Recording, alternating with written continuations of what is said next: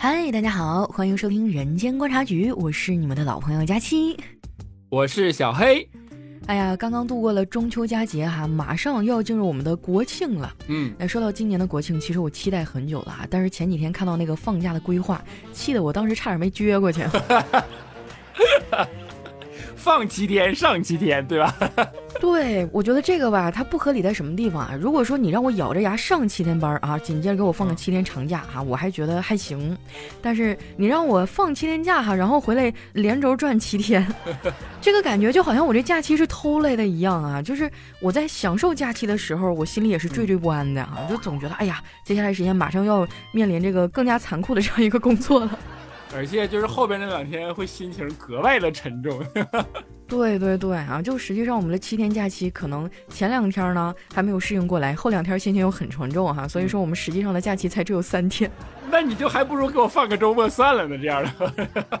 就是的呀，净整这些没有用的。再说了，就本来想在家里歇一歇，有的时候往往也歇不着。这个时候我每年啊几乎都会收到很多红色炸弹，你有没有收到过？就进入国庆档了吗？对对对，有，那这少不掉的红色炸弹，就怎么说来着？两个炮弹永远不会落在一个弹坑。我跟你讲，最近啊，我岁数也大了，反正我都开始收二婚请帖了。那哪是两个炮弹落在一个坑里啊？我觉得我们好像让人给扫射了。呃，不讲武德了，开始兄弟们，哎，真的是。对，就是，而且有些人吧，明明关系也没有好到那种程度哈，然后可能很多年都不联系了，突然就问你在吗？哎，我每次看到这种消息，我心里都咯噔一下子。你是有啥事儿啊？你要是不说啥事儿，我怎么知道我应该是在还是应该不在呀？然后我觉得还有一个人呢，真的特别过分哈，就我们俩平时真的就是泛泛之交啊，连泛泛之交都算不上，都没吃过饭。嗯。就平时就是像一个僵尸号一样哈，顶多就是网购的时候给我发一个帮忙砍一刀的链接，就这么个关系啊。结果结婚的时候居然都好意思给我发请帖，我当时越想越憋气啊，我就觉得我自己真的是大冤种。后来我思来想去呢，我也给他回了一个份子钱帮忙砍价的链接。他就是这样的，其实你看啊，这是异曲同工的。他之所以平时让你砍一刀。这个时候呢，他也就应该让你出份子钱，就是在他的那个通讯录的列表里有一个分组，就叫做大冤种分组。哎，你说到这个，我真的怀疑了啊！就我平时比较热情嘛，大大咧咧的，然后朋友也很多，嗯，就所以，我经常会收到这种请帖哈。我觉得像是头婚的，随礼也就随了啊，有的二婚也随。我之前有一个粉丝叫冷月啊，然后我们因为离得比较近嘛，现实当中一起吃过饭，处的也还不错。然后他结婚的时候呢，我虽然人没去啊，但是我礼份子到了，嗯。后来呢？过了不到一年，孩子出生了啊，跟我说了。然后我一想，那咋整呢？就再随一份礼吧。结果过了一段时间以后离了，哎哎，然后又过了一段时间，又给我发了一个。我当时我真的我整个人都激挠的了。你知道什么叫激挠吗？我知道，我知道，就是一种形容不出来，但是内心里就是那种。就怎么待着都不舒服 那种感觉是吧？对，就是我觉得，如果说关系特别好的，你看像我原来上学的时候几个好姐妹啊，她们要是结婚的话哈，我就是多远我可能都要攒假期回去去参加一下。但是我觉得有些人就是其实也没有那么亲密哈。嗯。然后他咻的一下就给你发了一个请帖，你要说自己忙吧，哎，国庆假期大家都有时间。完了，你要说自己离得远是吧？不能回家，上哪儿忙去呀？对吧？哎，你说到这个我就更生气了。你知道吗？现在有一种电子请帖。之前朋友给我打电话的时候，我姑且还能说：“哎呀，祝福你啊！”但是我人在上海，我现在真的是没办法回去。嗯，哎，太遗憾了，不能参加你的婚礼。然后他 biu 给我发了一个链接。嗯，没关系，本来也不是想让你人回来。就是那个链接，我不知道你们收到过没有啊？打开了以后就是婚纱照啊，然后下面就会有各个送出祝福的人，然后最变态的是底下有一个可以随礼的功能。哦，就真的是你可以线上支付，然后你支付以后，你的名字还会滚动的出现在那个上面，就像那个弹幕似的，在那滚动，然后送出一些婚礼祝福。哦，就是谁随礼谁没随了哈，都在那个屏幕上疯狂的滚动。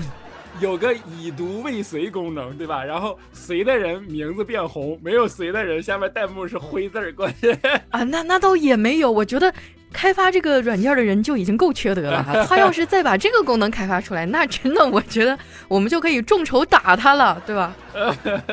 哎呀，给你发个水滴筹啊，就打这个开发软件的。哎呦，我的天呐！就是我觉得结婚本来是一件非常喜庆的事情啊，但是有的时候确实是呃不胜其扰啊，因为你看在外面工作已经很累了，然后每个月挣那两个子儿哈，基本上扣了这个那的也不剩啥钱了。一到国庆的时候，我都过得非常的拮据。嗯。就是国庆的假期安排一出来，九月份的工资就开始瑟瑟发抖。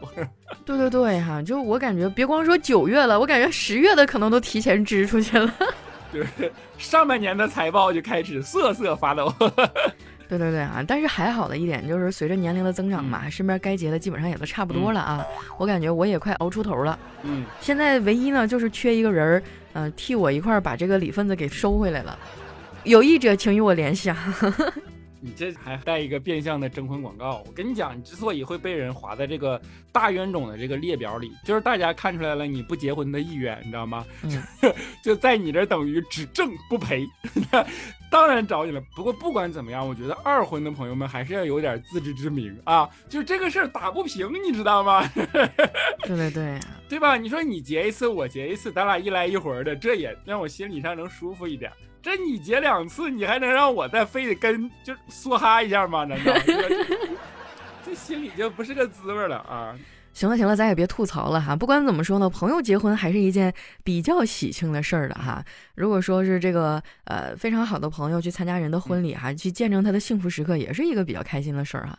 我这两年其实参加的婚礼少了，然后我发现各个不同的地方啊，他们的这个婚礼习俗也是不一样啊，也是五花八门的。就以前在我老家嘛，我是东北的，我跟小黑一个地区哈，但是可能还会略有差异，一个东三省而已啊。其实我跟你说，我国幅员辽阔，民族众多，我的天哪，光我见到的这种婚。礼习俗的版本都已经一个手、两个手，我感觉都已经数不过来了。你就更何况就是对吧？咱们中间还隔着一个省呢。对对对哈，就是我觉得现在的婚礼哈，很多人都会把它拍成视频啊，然后上传到各个这个社交媒体上面。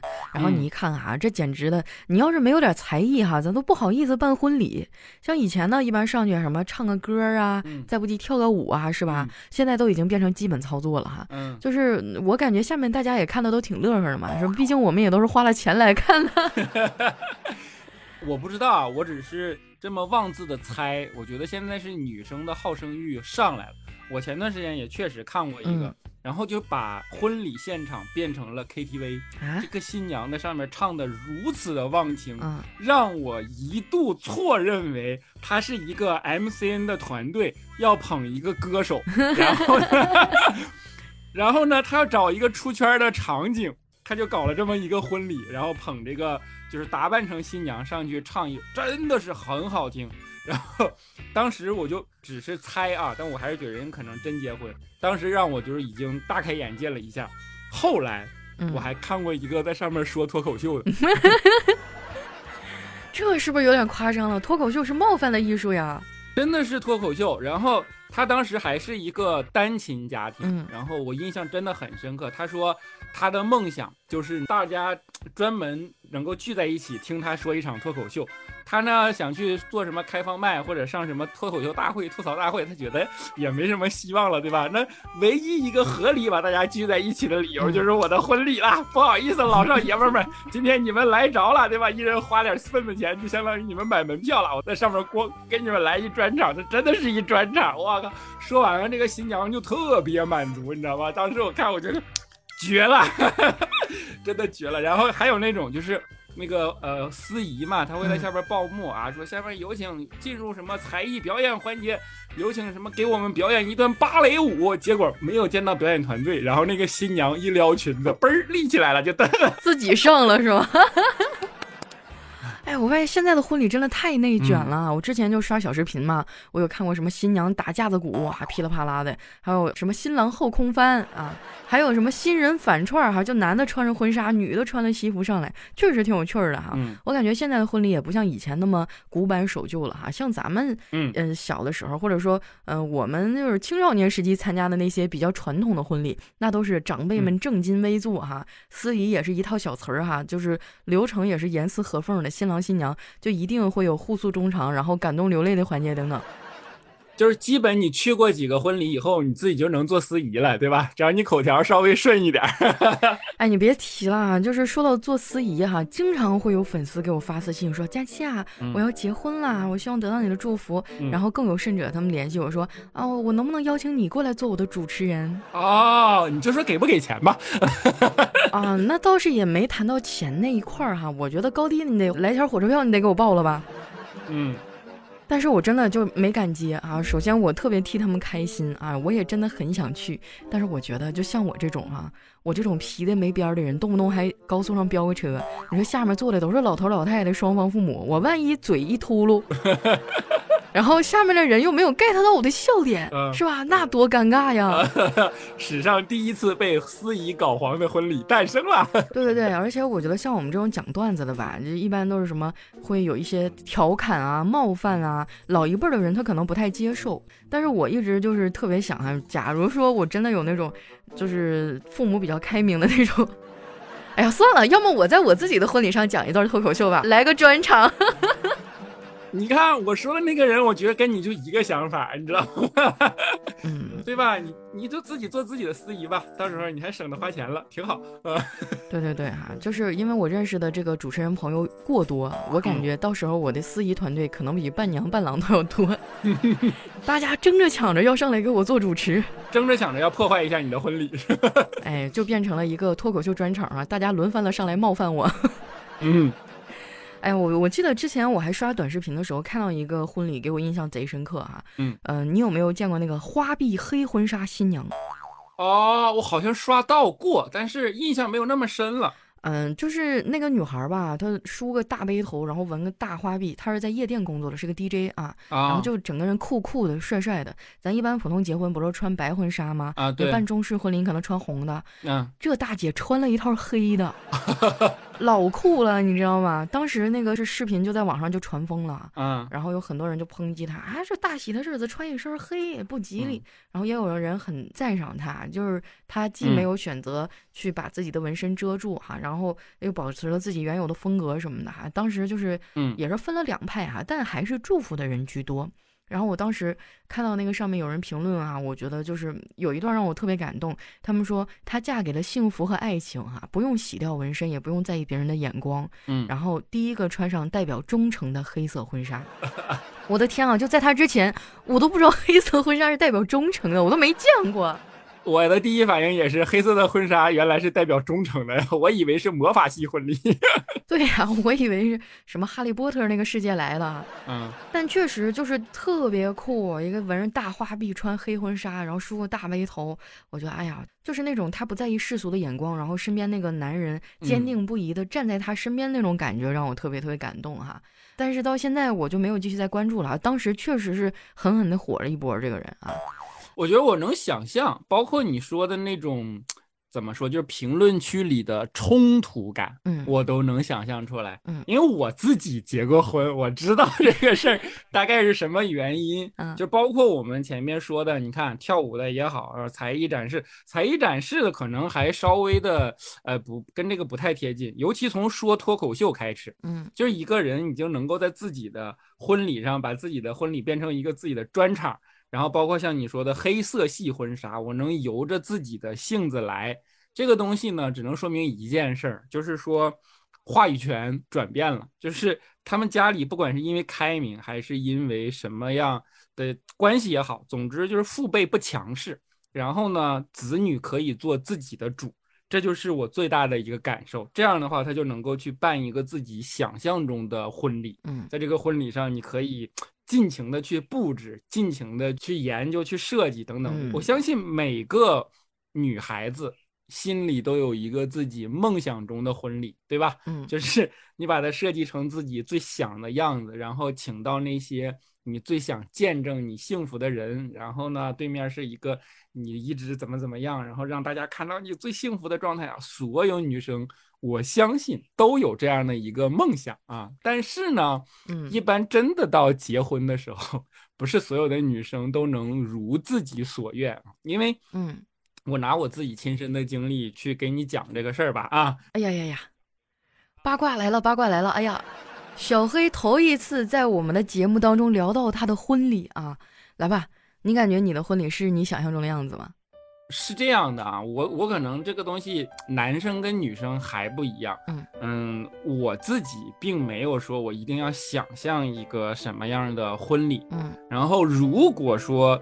呃，父母或者说两方父母都愿意的话，我甚至觉得不用办婚礼，两个人就像那阵儿我们这代人盛行一个东西叫旅行结婚嘛，经常出现在文艺作品里，对吧？嗯嗯。但是我自己没有，但是我觉得我呃，我老婆心里是有的，并且我现在因为我们俩结婚已经很多年了，我觉得他对我们当时的婚礼是应该是不满意的这样的一个状态。我觉得大多数的女孩子，尤其是我们这代人，我是八零后啊，我其实是八五后，呃，尤其是八五后，可能都对自己的婚礼是处在一个不那么满意的状态，就是会有一些缺憾啊。对，原因就一个，就是你没有办法真正的做自己的主，就是你要去照顾，呃，双方家族的这样的一个情况吧，也不能说别的，就是，呃，所以从我个人的观点来讲，我更多的觉得婚礼其实是给父母办的。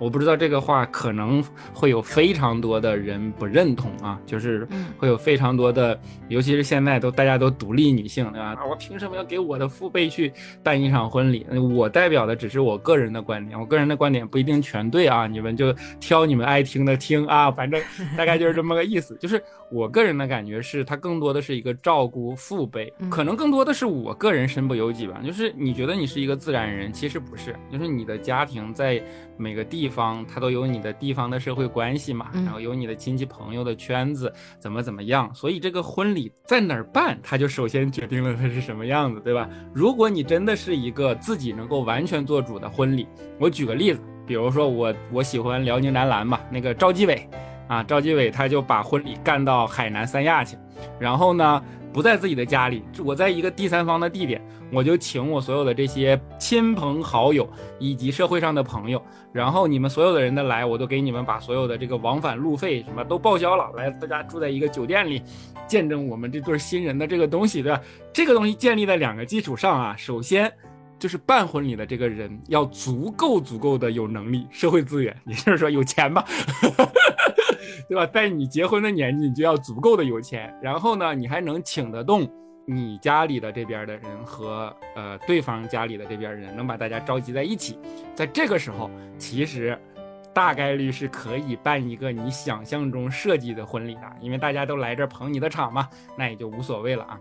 但是像我们那个时候，首先你也不会有这种经济实力，你也没有这种社会地位的时候，怎么办呢？你就回到自己的老家去办婚礼，这是所有人。呃，我们的习俗也好，或者说，呃，所有人的这种家庭现实会选择的一个东西嘛。那我当时也是，就回到自己的老家里去办。然后回到自己老家呢，那就父母请自己的这边的亲戚朋友。然后因为我老婆跟我家还比较远嘛，那他家就派点代表过来，然后参加这样的一个婚礼。这个婚礼在我的眼里就是给长辈办的。然后呢，再回到我老婆家那边，我家在这边去几个代表，然后再把他那边的这个。亲戚朋友，对吧？大家族召集在一起，然后再办一这么一个叫什么回门宴的这么一个仪式，就算结束了。所以它一定不是你自己想象中的样子。我不知道这样说大家是否有共鸣或者说认同啊？就不过我有一点啊，我觉得和现在还是不太一样的，就是我坚持住了一个底线。我当时办婚礼没有给我任何的同学或者说朋友发过红包炸弹。我去，那你是个好人啊，真的是。嗯，哎呀，那你不是亏了吗？这么多年随出那么多礼份子啊，就是有的时候啊，支撑着我的唯一一个关于结婚的念想就是，哎，我随出去那么多钱，我不能亏了，我早晚要收回来。我，我跟你讲，其实还好，大家都不傻，真的。他给你发礼份子，把你当大冤种的时候呢，他也就自然而然觉得他会有一天还给你。然后你像我这种，我谁都没邀请。我先跟你说理由啊，首先我读书是在重庆读的。所以我的大学同学首先来自于五湖四海，嗯，其次呢，好多人都在重庆，然后大家大学一毕业就分散在全国各地了。你看这离得很远，我家又是东北的一个小城，然后其次呢，我高中的同学大家又考上大学以后都出去了，这个能理解啊。所以我在老家办婚礼等于是一个真空地带，就是反而我的朋友和同学都不回来，都不在家的这么一个状态。而且我办婚礼是九月二十五号，它不是一个十一，也不是一个长假，所以我就想，就不要给大家添麻烦了嘛，那就干脆就谁也没告诉，就多好的关系，多近的这么朋友，我都一个都没告诉。然后大家就是都等我结婚都已经好久了，然后那个什么的时候才说啊，原来你结婚了啊。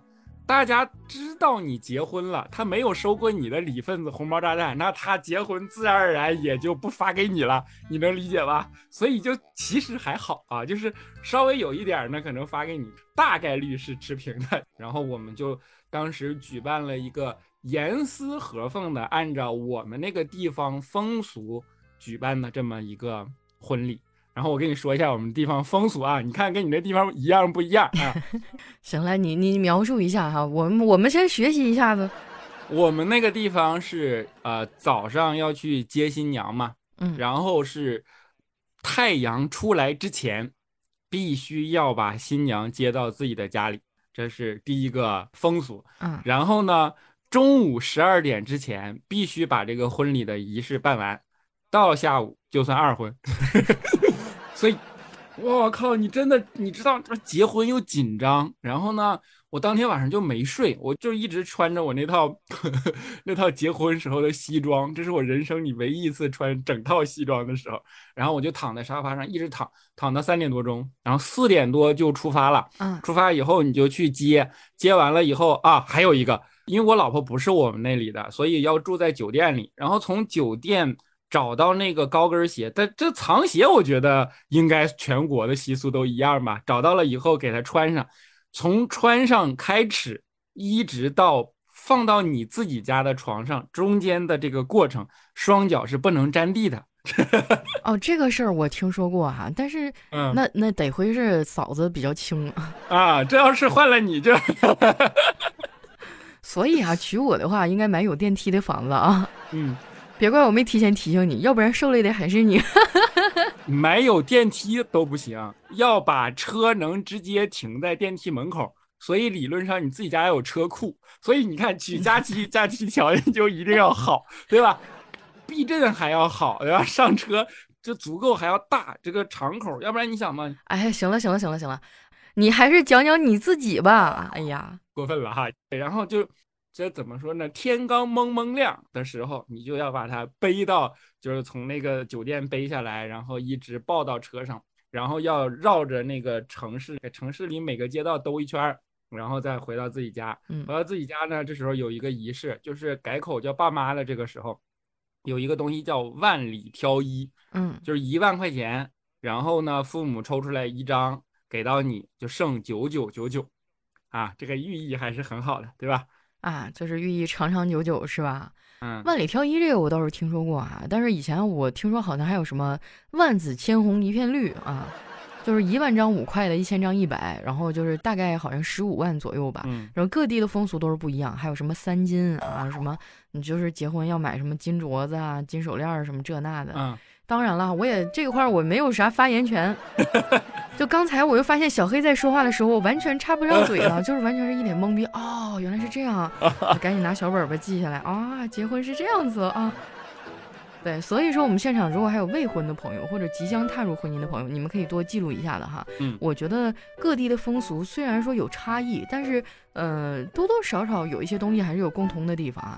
我觉得像你说咱们北方早上结婚啊，我去了南方以后。我发现他们那边都晚上结啊，对，而且他们还分上下半场，是的，就是以前在我们北方的时候吧，咱结完基本上一上午也就完事儿了，嗯，呃，就是各种仪式流程走一遍哈，然后那个送送祝福啊，这那的，大家开始吃哈，咣咣一顿吃，然后上面有人唱歌，唱完了咱就散了，是吧？但是在南方不是，我之前在浙江湖州待过一段时间，嗯，然后也巧了哈，我当时有两个朋友就是做司仪的，嗯，他们那个设计哈，我感觉就像一个联欢会似的。上半场是咱们那一套啊，然后下半场他们还有各种的互动，然后就是各种的游戏啊，还有邀请大家上来各种的表演啊，整的老热闹了。嗯，我心想这婚礼办的不亏呀，这个司仪钱花的值，一干干一天。对对对，然后他们一般都是下午或者晚上结婚啊，别的地方我不知道啊，反正我在浙江参加婚礼是这样式的。浙江是，上海也是的，是吧？因为我们工作都在上海嘛，然后也参加过几次朋友的婚礼，包括我还去温州参加过一次婚礼，确实都是晚上结婚。然后最开始就是那种懵懂少年、二逼啥也不懂的时候，刚来的时候，然后啊，这不是二婚，你二婚了？你没被人当场卷出去，一脚给你蹬出去？我跟你讲，差点挨打，真的。但是叫什么文化印记嘛？哎，其实说什么文化印记太好听了，就是不懂事儿嘛，没见过世面。因为我们那边确实就是下午或者说晚上都是二婚，然后要上午把它办完嘛。嗯，就就就就，哎，真的，一整套繁琐的仪式。反正到中午那个仪式办完了以后，就你这么说，北方的司仪确实是太轻松了，就中午给你来主持半个小时到一个小时的仪式，然后就结束了，是吧？嗯。但是我还是比较喜欢晚上结婚那种啊，因为早上那种太累了吧，得起大早。嗯，之前我姐结婚啊，真的是早上四点多钟就爬起来，然后开始化妆，嗯，然后又这个那那这的，然后婚纱本来就沉，还整好几套，嗯，还化着大浓妆，然后为了好看，可能还得弄个束腰什么的，弄个裙撑子，嗯，哎呀，就是走到哪儿哈，你恨不得连上个厕所都不方便，然后挑选一个什么吉时，然后叮咣的一顿仪式走下来，我觉得还真的就挺累的。我凡是我结过婚的小姐妹，无一例外哈，都跟我抱怨，哎呀，结婚真的太累了，啊，以后真的再也不想再来第二遍了。而且包括你结婚之前也要照婚纱照啊，然后安排各种琐碎的各种细节啊。其实婚礼看似就那么两个小时，但实际上它从头到尾要忙活的事儿简直太多太多了，特别耗费人的精力。所以那会儿我就琢磨着，将来我要是结婚的话，我可能会选择旅行结婚。哎，然后我到时候我就给大家发一个电子请帖，我就亲朋好友哈，各个粉丝群啊，大家可以送上祝福，并且点击一下下面的支付。我觉得挺好的，有很多的年轻人都有这种想法，不过爹妈不同意啊。爹妈说啊，这人生大事儿，我跟你爸就指着这一回了，不行。当然这个为时尚早哈，反正我是比较喜欢要结，一定是就是下午或者晚上结，这样起码不用起早。就是人休息不好的话，那天状态肯定也不好呀，对不对？我觉得你这样的话，你要一定这样，并且在东北结，你可以先悄悄的结一次，然后离了。你说的是人话吗你？然后再来一次回锅啊！哎呀。